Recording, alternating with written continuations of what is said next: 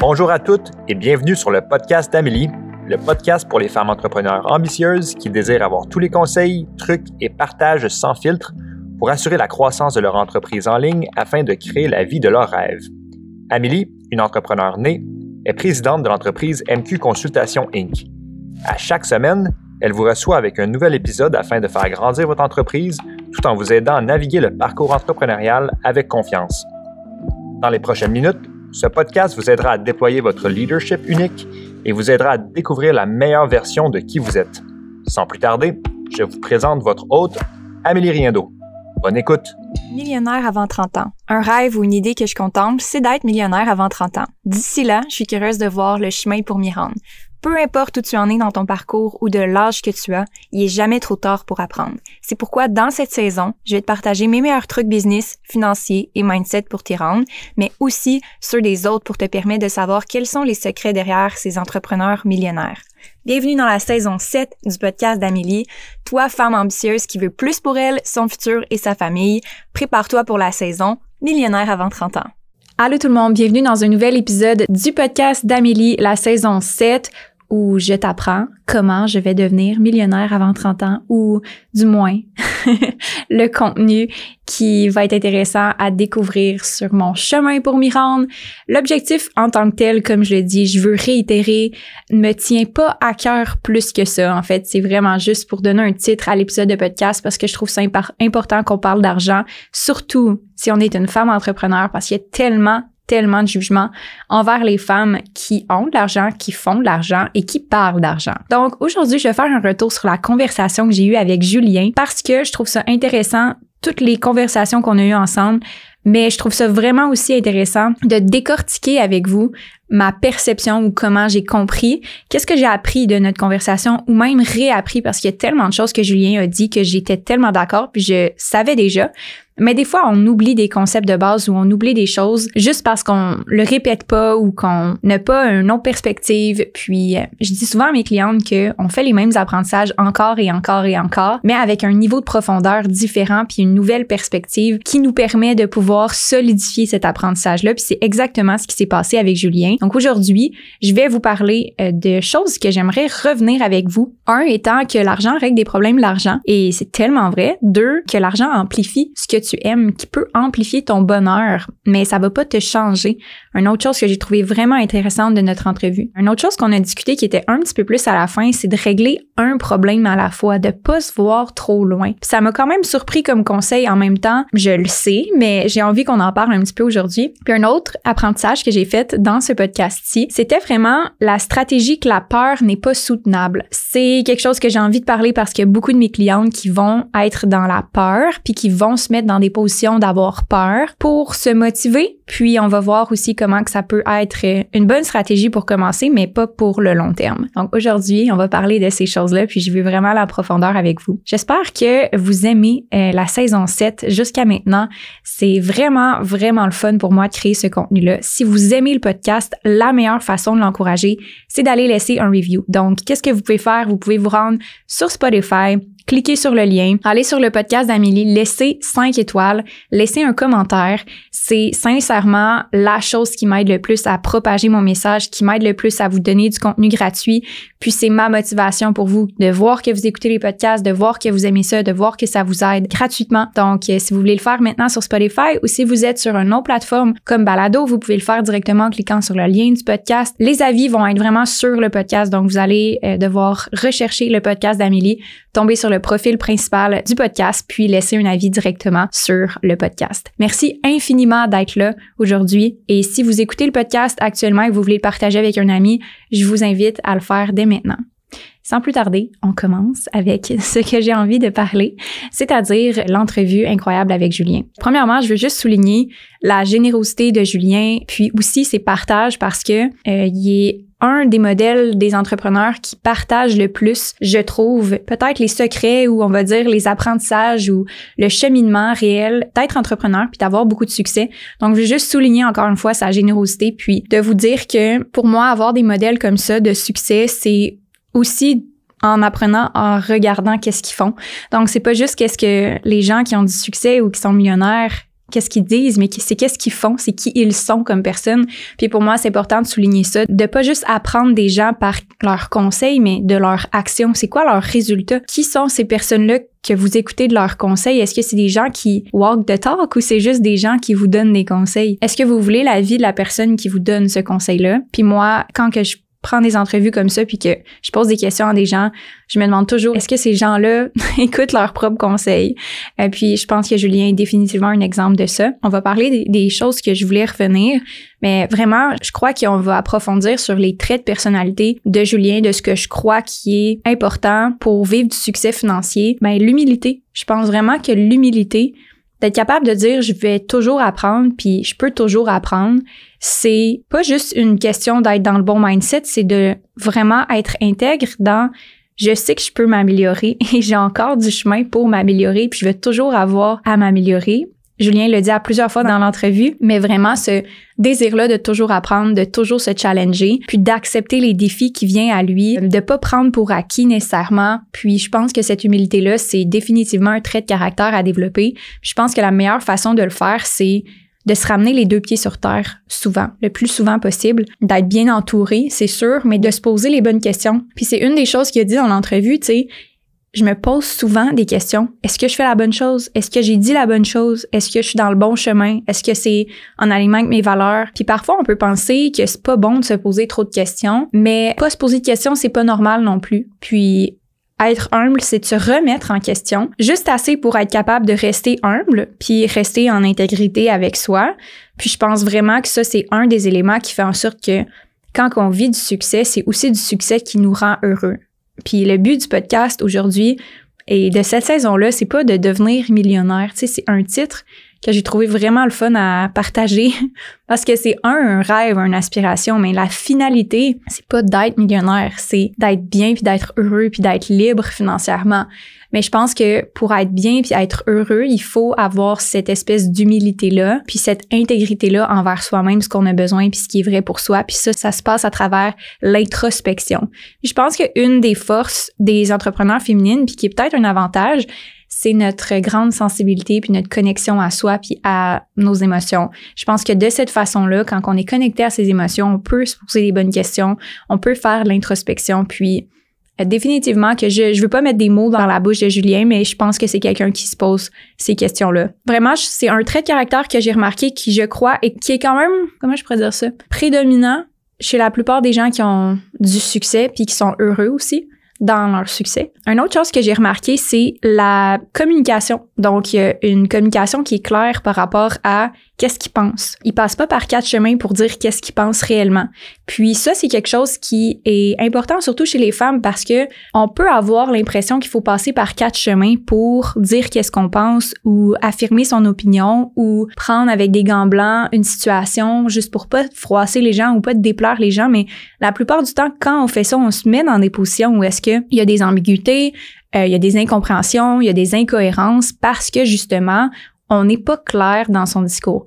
Une des choses que j'ai remarqué, c'est qu'il se gêne pas de donner son opinion d'une façon qui est politically correct, mais il se gêne pas de donner son opinion puis de dire qu'est-ce qu'il pense au plus profond de lui, de façon respectueuse, mais direct. Il passe pas par quatre chemins. Puis, je l'ai dit à plusieurs fois dans l'entrevue, mais ah, c'est simple, c'est direct. Et puis ça, ça fait en sorte que probablement que dans ses échanges avec d'autres humains, dans ses communications marketing, dans ses ventes, c'est beaucoup plus fluide parce que justement, il passe pas par quatre chemins.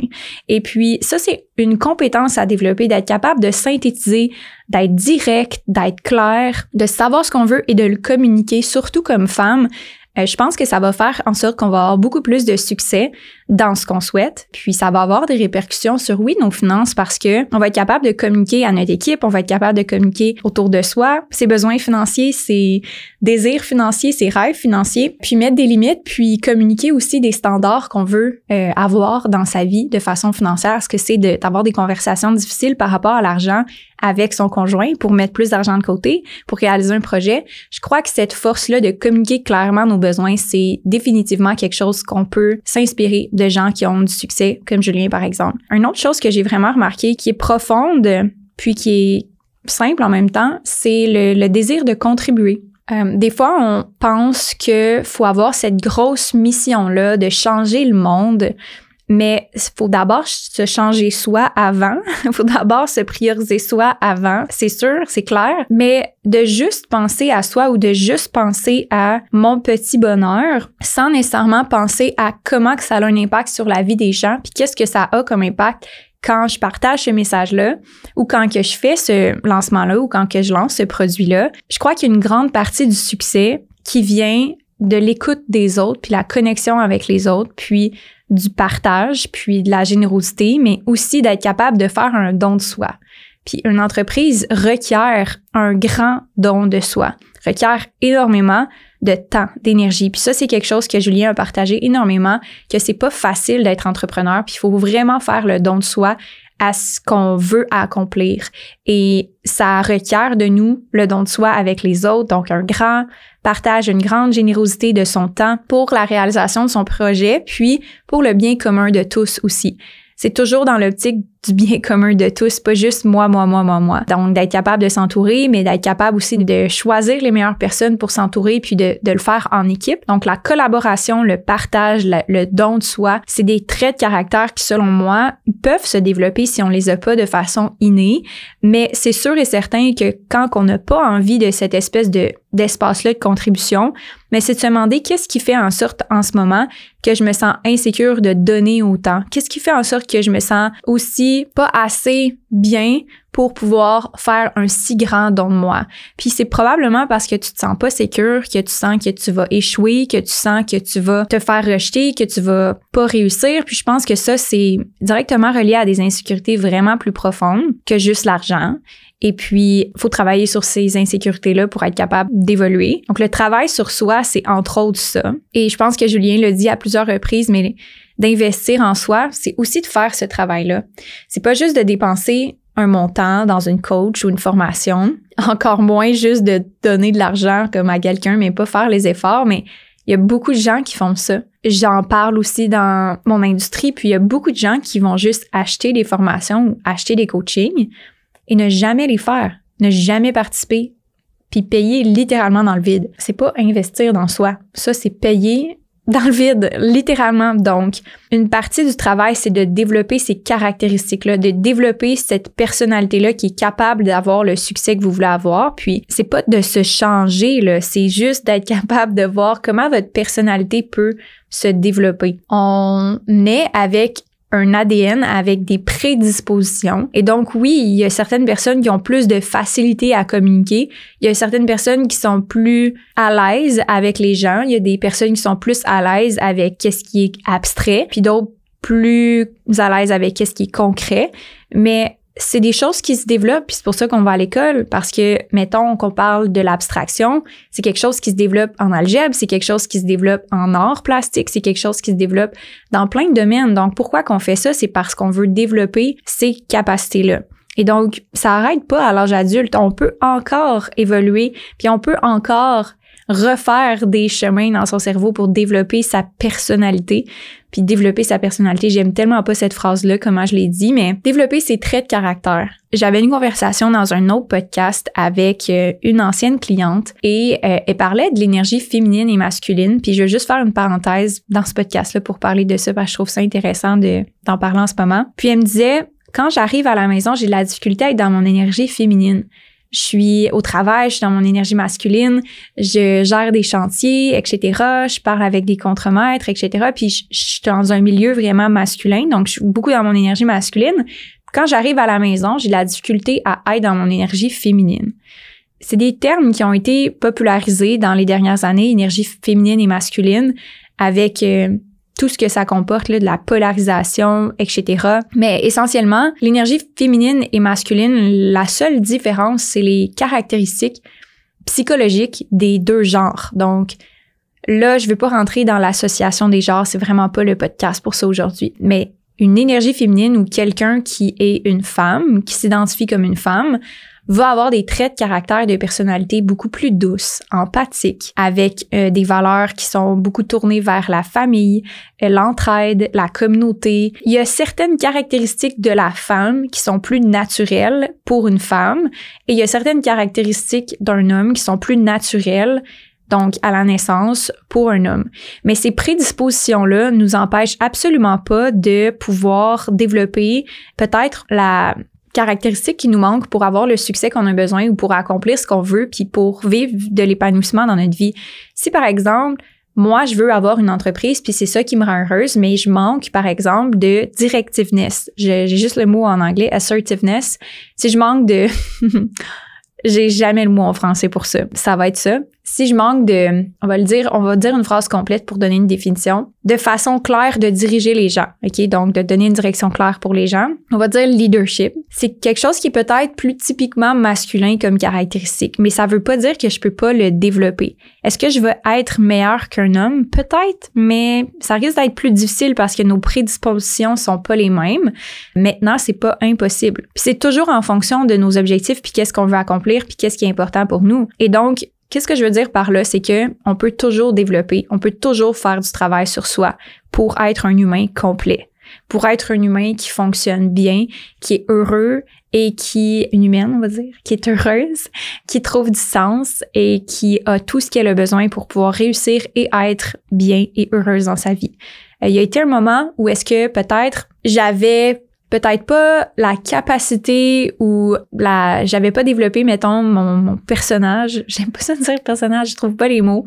Ma personnalité on va dire ça comme ça pour être un petit peu plus ancré puis c'est pas parce que j'étais pas capable, c'est parce que j'avais pas développé ça encore. Donc j'étais plus stressée, j'étais plus partout en même temps, j'avais pas de plan clair, j'avais pas j'étais beaucoup plus stressée que maintenant. Donc j'avais une, personnalité beaucoup plus anxieuse que je le suis maintenant. J'avais des troubles anxieux, je faisais des crises d'anxiété, j'étais pas la même personne du tout. Aujourd'hui, je je me rappelle pas la dernière fois j'ai fait une crise d'anxiété puis pour vrai, même les choses les plus stressantes qui m'arrivaient avant ne m'affectent pas du tout maintenant. Donc, oui, ma personnalité a changé dans un certain sens parce que j'ai fait le développement personnel, puis parce que j'ai été capable de travailler dans ce sens-là. Et je pense que c'est ça que Julien voulait dire, c'est que faire le travail sur soi, c'est pas juste d'acheter une formation, c'est pas juste de suivre un coaching magique, puis après ça espérer avoir des résultats ou par exemple commencer une business puis voir les résultats demain. Le travail sur soi, c'est le travail d'une vie. Ça, c'est probablement la chose la plus universelle, mais on peut développer ses compétences, on peut développer sa personnalité. Puis c'est pas parce qu'on est prédisposé à certaines choses qu'on doit rester comme ça. Puis justement, dans le processus de développement de son entreprise, dans le processus de son développement personnel, se limiter à ça nous empêche d'évoluer. Voilà ce que j'avais envie de partager sur qu'est-ce que j'ai appris de Julien lui-même, pas juste de notre conversation, mais de comment qu'il est comme personne. Maintenant, je veux revenir sur les quatre points. Donc, l'argent, qui règle pas les problèmes d'argent. On peut en parler parce que pour de vrai, cette phrase-là a été de la musique dans mes oreilles, puis ça a été justement le titre du podcast à cause de ça. Quand on s'arrête puis qu'on regarde les problèmes qu'on a dans sa vie, est-ce que c'est des problèmes d'argent ou c'est des problèmes plus profonds qui n'ont pas rapport avec l'argent. Est-ce que, par exemple, tu n'es pas bien dans ta relation? Ben, avoir plus d'argent pour faire plus de voyages ou avoir une plus grosse maison va pas régler les problèmes que tu as dans ton couple. C'est banal de dire ça comme ça, mais il y a beaucoup de gens qui pensent qu'ils vont pouvoir régler leurs problèmes en une fois qu'ils vont avoir fait plus d'argent. Comme je vais prendre plus de temps avec ma famille quand je vais faire plus d'argent. Je vais investir dans moi quand je vais faire plus d'argent. Et comme cette espèce de parallèle-là où est-ce que l'argent va régler tous tes problèmes, on en parle, mais je pense qu'on n'en parle pas dans cet angle-là autant. C'est-à-dire que c'est correct que l'argent règle des problèmes d'argent. Si tu as réellement des problèmes dans la vie où est-ce que l'argent va t'aider, genre j'ai besoin d'argent pour pouvoir avoir une auto pour me déplacer pour mon travail, oui, l'argent va régler un problème majeur. Si, euh, par exemple, tu as un objectif, un rêve d'avoir ton entreprise, mais ben oui, l'argent va régler le problème où est-ce que tu vas pouvoir lancer ton entreprise. Si, par exemple, tu as un certain mode de vie que tu veux avoir, puis en ce moment, tu peux pas te le permettre parce que tu n'as pas l'argent, oui, ça va pouvoir te permettre d'avoir ce mode de vie-là. Mais essentiellement, si euh, c'est quelque chose que tu aspires à avoir parce que tu penses que tu vas te sentir mieux une fois que tu vas l'avoir, comme l'exemple qu'il a donné, c'est tu peux amplifier ce qui va bien, Mais si ça va pas, tu vas juste amplifier ce qui va pas bien. Donc, c'est sûr que si tu veux toujours une plus grosse maison, si tu veux toujours plus, plus, plus, un nouvel auto, nouveau cellulaire pour combler un besoin qui est pas nécessairement un besoin, qui est juste une insécurité ou qui est un malaise, tu vas juste amplifier ton malaise. Donc, c'est pas, tu vas te rendre compte de ton vide, en fait. Plus que tu vas avoir, plus que tu vas te rendre compte de ton vide intérieur. Ça, c'est quelque chose que j'ai trouvé intéressant parce que ne pas ressentir la joie ou ne pas ressentir l'excitation une fois qu'on a plus d'argent ou une fois qu'on a finalement ce qu'on voulait est totalement normal dans le sens qu'il y a un certain moment donné où ce que l'argent, comme Julien dit, va pas nécessairement apporter plus de joie. Puis ça, c'est quelque chose qui est majeur pour moi parce que dans ma vie, je sens que j'ai pas besoin de rien de plus actuellement. je l'ai dit au début du podcast, mais si oui, je suis millionnaire avant 30 ans, fine. Mais je sais que dans ma vie, je vais me rendre à cet objectif-là à un moment donné, puis il n'y a pas de presse, il n'y a pas de rush, je sens pas que c'est un besoin actuellement. J'ai tout ce que j'ai besoin et plus, plus, plus, plus, plus dans ma vie personnelle, dans mon entreprise, dans mon quotidien. Je sens que j'ai le niveau de confort que j'ai besoin et plus. Puis à partir de là, pour vrai, tout le reste, c'est du plus. C'est, une fois que j'ai réussi, puis pour vrai, dans mes objectifs, qu'est-ce que je m'étais fixé, je pense que c'était quelque chose comme, je voulais faire 200 000 par année de chiffre d'affaires. Fait que ça voulait dire à peu près comme, je sais pas, 75 000 de salaire à peu près. Ben, une fois que j'ai atteint ça là, depuis une couple d'années, une couple, mettons un an, un an et demi, et plus, c'est plus à propos de je vais être mieux ou je vais être plus heureuse ou peu importe. C'est plus à propos de la quête vers plus et le fun parce que j'aime le processus de me rendre là. Après ça, j'ai pas de problème d'argent dans le sens que ma vie va pas bien si j'ai pas ces objectifs-là ou si j'ai pas cet argent-là, mais c'est sûr que ça va être le fun. C'est sûr que ça va être le fun quand je vais pouvoir dire "Hey, toute ma famille on part en voyage" ou c'est sûr que ça va être le fun puis je m'imagine en train de me dire "Hey, je vais avoir une maison avec un chien, avec des enfants, puis ça va être incroyable." Mais en ce moment, je vais avec mon chum dans des dates, on voyage, on a des projets ensemble, mais je tripe dans mon entreprise, je crée à chaque jour.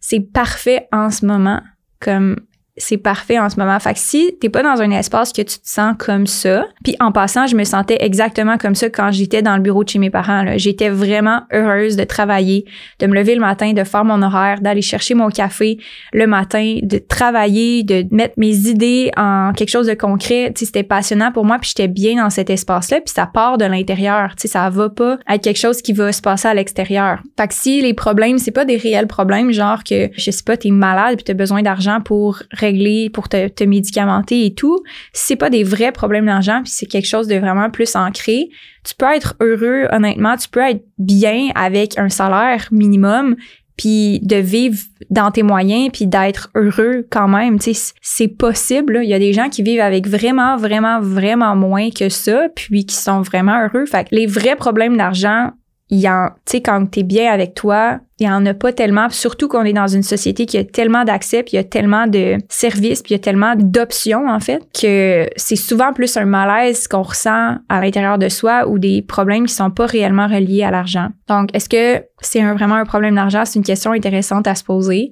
Puis, ouais, d'être heureux sans argent, c'est vraiment cliché à dire, mais c'est correct de vouloir plus d'argent pour régler des problèmes d'argent. Il y a rien de mal à ça puis c'est vraiment totalement légitime. Et c'est correct de vouloir plus pour amplifier, puis ça m'amène au deuxième point que je veux dire, qu'on a eu dans l'entrevue, c'est que l'argent va amplifier ce que tu aimes déjà. Puis pour moi, ça, c'est tellement vrai. C'est tellement, tellement vrai. La minute où est-ce que je me suis mis à faire plus d'argent, j'ai juste continué à faire ce que je faisais déjà. Ça l'a rien, ça l'a pas tellement changé, mettons, ma vie. Ça l'a juste amplifié qu'est-ce que j'aimais déjà faire, puis qu'est-ce que je trouvais qui était incroyable, puis qu'est-ce que je voulais faire encore plus. Qu'est-ce qui a changé réellement, juste pour vous donner une perspective, c'est que à place de faire, par exemple, une journée au spa à chaque mois ou deux mois ou trois mois, ben maintenant, je me paye des moments où est-ce que j'ai des moments de détente dans des choses que j'aime à toutes les semaines, deux fois par semaine. Donc, je vais faire mon cours d'équitation, c'est mon moment de détente, c'est mon sport, activité, passion à toutes les semaines. J'ai aussi un cours de golf qui va commencer ce printemps à toutes les semaines ou deux semaines, mais à chaque semaine, j'ai des moments que je fais des choses pour moi, puis des fois deux fois par semaine. Mais je prenais ce temps-là quand même quand que j'avais les moyens, puis avec les moyens que j'avais, dans le passé. C'est juste que là, je le fais plus parce que j'ai plus de moyens. Mais ma vie a pas changé dans le sens que c'est encore des choses que j'aime, c'est encore des choses qui sont importantes pour moi, la connexion avec la nature. Dans ces moments-là, quand j'allais au spa, c'était pour me reconnecter avec la nature, l'eau, l'environnement, les arbres, puis euh, quand que je vais à l'écurie puis que je monte mon cheval, ben je connecte avec le cheval, je connecte avec les autres animaux, les chats. Je suis dans la nature, je suis dehors, je suis avec d'autres humains, je suis vraiment down to hurt. Puis c'est juste plus de qu'est-ce que j'aime dans le fond. Donc ça a amplifié plein de petites choses par rapport au voyage. C'est sûr que je fais encore des voyages, mais c'est plus les voyages que je faisais avant. C'est des voyages où est-ce que on se paye un petit peu plus de luxe, on va dans des très bons restaurants parce qu'on aime beaucoup la nourriture, moi puis Alexis, puis on aime ça goûter, puis on aime ça explorer, puis on aime ça tester de nouvelles choses ensemble, puis vivre des expériences ensemble. Mais j'allais au resto aussi quand on a commencé à se voir, puis c'était juste pas des aussi gros restos, puis c'était juste pas la même chose, mais c'est essentiellement la même chose parce qu'on aime créer des moments de qualité puis des expériences ensemble. Pour nous, c'est vraiment important. Donc, quand on sait qu'est-ce qu'on aime, puis qu'on sait qu'est-ce qui nous rend heureux, puis qu'on sait c'est quoi qui est important pour nous, on fait juste plus de ça. Après ça, moi, je suis quelqu'un de très familial, puis je suis quelqu'un qui aime ça être là pour les autres. Fait que quand il y a des choses qui arrivent, comme par exemple, ma mère devait déménager à un moment donné, il y a quelques années, puis j'avais pris deux journées de congé, puis je l'avais aidé à déménager. Ben aujourd'hui, je fais encore ça, mais plus, je prends deux semaines pendant le congé de Noël pour voir tout le monde, pour prendre du temps pour les gens que j'aime, puis prendre du temps pour moi, puis je prends des journées de congé complètes pour euh, voir ma famille, pour garder ma filleule. Tu sais, c'est toutes des choses qui sont déjà importantes pour moi, que je faisais déjà, que je fais juste plus maintenant parce que je peux me le permettre. Mais encore une fois, je pense pas que c'est de dire, OK, ben, tu peux pas essayer autre chose. Puis ça, c'est une nuance importante à une nuance importante à apporter, c'est que tu peux aussi décider de, ah, ben, j'ai jamais, euh, je sais pas, acheté des items de luxe. J'aimerais ça essayer ça. Il y a rien de mal là-dedans, mais tu sais, c'est pas de penser que le bonheur va changer ou va te permettre de faire des choses différentes. Je pense que c'est vraiment essentiellement de partir de ce qui te rend déjà heureux, heureuse et d'amplifier ça encore plus. J'ai vraiment aimé ces exemples-là. Puis, une autre chose que Julien a parlé que je trouvais intéressant, ça n'a pas vraiment rapport avec euh, l'argent, c'est plus par rapport à la business, mais on peut l'appliquer un peu dans toute sa vie. Tu sais, c'est un problème à la fois une chose à la fois. Pour quelqu'un qui est extrêmement créatif comme moi, pour quelqu'un qui est extrêmement visionnaire, artiste, euh, puis souvent très, très imaginatif, c'est vraiment difficile de comprendre à 150% ce concept-là. Je vais toujours le comprendre d'une façon un petit peu plus profonde à chaque fois. C'est ce que j'aime. Mais vraiment, un problème à la fois, c'est d'être capable de dire, OK, c'est ça mon focus en ce moment. Donc, si par exemple, ton objectif, c'est de mettre un cash down sur une maison, ou ton objectif, c'est de faire 100 000 par année, ou ton objectif, c'est de déléguer davantage, ou peu importe, un problème à la fois. Pas trop d'avance. Puis, je le répète tellement souvent à mes clientes, mais je me le répète aussi à moi. C'est quoi les priorités en ce moment? Et euh, c'est vrai qu'on a de la misère à parfois juste simplifier le plus possible, mais je pense que bâtir une richesse puis bâtir un succès, c'est essentiellement très simple. Puis souvent, on se complique la vie ou on se casse la tête parce qu'on pense que ça peut être ou ça doit être plus compliqué, étant donné qu'il y a si peu de personnes qui le font. Mais généralement, les choses les plus simples à faire, c'est pas nécessairement les plus faciles. Donc, mettre de l'argent de côté, tout le monde sait que c'est simple. C'est simple, mettre de l'argent de côté. Est-ce que c'est facile? Pas nécessairement. C'est simple d'investir en soi puis de continuer son développement personnel. Très simple. Est-ce que c'est facile? Pas nécessairement. Ça prend du travail, ça prend des efforts. Donc, des fois, de revenir à la simplicité, c'est pas de dire, ah, ben, ça va être facile. Non.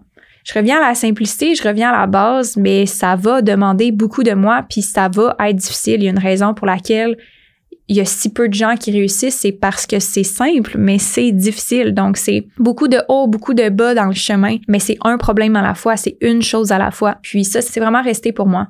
Euh, je pense que quand on est à la quête de bâtir une richesse pour soi, pour sa famille, c'est d'être capable de regarder c'est quoi ses priorités. Est-ce que notre priorité c'est d'acheter une maison ou c'est d'investir? Est-ce que notre priorité c'est l'école pour les enfants ou notre priorité c'est de mettre de l'argent de côté pour la retraite? Est-ce que on peut pas tout faire en même temps. Puis là, je parle beaucoup d'objectifs personnels, mais je pense que ça s'applique énormément en business parce qu'on peut pas tout régler les problèmes en même temps. Puis il y a des problèmes qui sont pas encore arrivés. Donc, régler des problèmes qui arrivent pas, qui sont pas encore arrivés, nous fait perdre énormément de temps et d'énergie, puis c'est souvent plus quelque chose dans notre mindset que quelque chose qui est réel, comme anticiper des problèmes, anticiper des des problématiques, pourquoi pas régler qu'est-ce qui est là devant nous en ce moment. Une dernière chose que j'ai vraiment aimé aussi, euh, c'est la stratégie de la peur n'est pas nécessaire. Quand on commence dans son chemin à faire du développement personnel, investir dans soi, bâtir sa business, travailler sur son mindset, engager des gens, réinvestir, on peut avoir l'impression qu'on a besoin de se faire pousser dans le dos par une peur, comme par exemple manquer d'argent. Généralement, quand on commence, on a cette peur-là de je vais pas réussir. Donc, on a comme rien à perdre parce que on est comme à côté le mur de comme faut qu'on réussisse. Puis il y a beaucoup de clientes comme ça qui viennent me consulter puis ils ont tellement été dans cette énergie-là de ben j'ai pas le choix de réussir sinon j'ai pas de salaire, sinon je peux pas payer mon appartement quand elles commencent que ça les motive parce qu'elles sont comme en mode survie. Mais tu sais, le mode survie, tu peux pas rester dans ce mode survie-là à l'infini. Je dirais là que à un moment donné, soit ton système va lâcher, tu vas soit tomber en dépression, tu vas soit tomber malade, ou tu vas être en burn-out. C'est comme tu peux pas être dans cet état-là éternellement. Donc, puis ce qu'il disait, Julien, c'est qu'il y en a qui vont faire ça, qui vont toujours augmenter leurs dépenses proportionnellement à ce qu'ils vont faire comme revenu pour toujours être à côté, toujours être dans ce stress-là comme j'ai dit, ça peut être une stratégie pour commencer au début, puis oui, c'est une motivation, mais est-ce que tu peux toujours être sur cette adrénaline-là? Moi, je pense que c'est pas soutenable. Je pense qu'à un moment donné aussi, tu trouves une insatisfaction complète à faire ce que tu fais parce que tu es toujours à côté, puis tu dois toujours produire. Ce qui m'amène une paix d'esprit, c'est que je sais que j'ai plusieurs mois d'avance. Je suis pas stressée si jamais un mois que ça va moins bien, puis je planifie d'avance, puis je vis en dessous de mes moyens, puis oui, je paye certaines choses parce que j'ai les moyens de le faire, mais cette sécurité-là, puis cette espèce de base-là de savoir que, hey, j'ai stressé assez quand j'ai commencé, est-ce que je peux me donner les moyens de pouvoir bâtir quelque chose de solide, pas juste quelque chose sur la peur, mais bâtir vraiment quelque chose qui va se soutenir à travers le temps?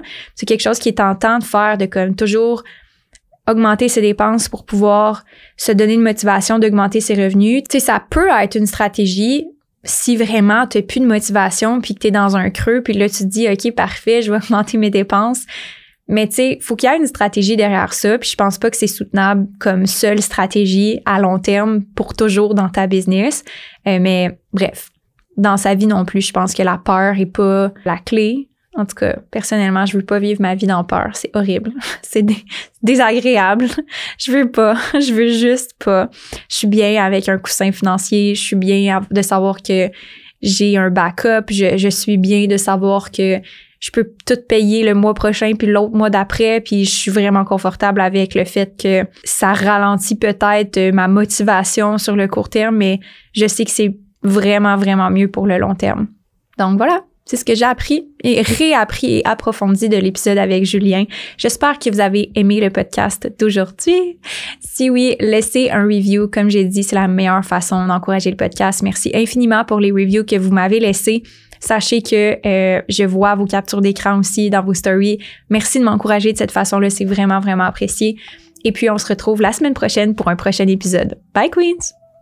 Si tu aimes le podcast d'Amélie, tu vas adorer les live coaching du midi que je donne sur le groupe Facebook Présidente Visionnaire. C'est à tous les vendredis midi, chaque semaine. Je suis en live sur le groupe Facebook pour répondre à tes questions.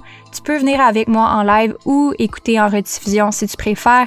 Le live va être disponible sur le groupe Facebook après le live et donc tu peux le retrouver dans la section guide du groupe. Viens nous rejoindre en cliquant sur le lien dans la description du podcast ou recherche le groupe Facebook Présidente Visionnaire par Amélie Riendo. Sur ce, j'espère que tu as aimé l'épisode d'aujourd'hui. C'est un plaisir de passer ce temps-là avec toi et on se revoit la semaine prochaine.